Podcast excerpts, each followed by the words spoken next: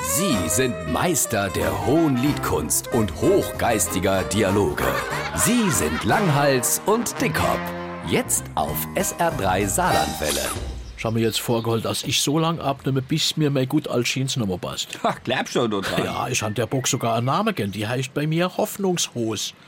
Wenn ich dich so angucke, muss ich sie eher hoffnungslos nennen. Ja, ja, stichelt doch nur weiter. Du hast kein Sixpack, wenn ich dich genau angucke, hast du nur ein One-Pack. Hahaha, jetzt gäb ich doch gängst mich besser unterstütze bei meinen Bemühungen. Wenn man sein Kinder, ein Rohesser und eine Leona als Beißring hinhält, muss man sich nicht wundern, wenn man selber so aussieht. Bist du fertig mit deiner Schmäh, Junge? Ja, ist ja schon gut. Die Hoffnungslos, so ein Quatsch. Außerdem sieht dich doch sowieso keiner ohne Kleider. Das ist doch egal, wie man aussieht. Das stimmt, es sei denn, ich mache äh, FKK-Urlaub. Wer macht dann so etwas? So, das mache viel Leid.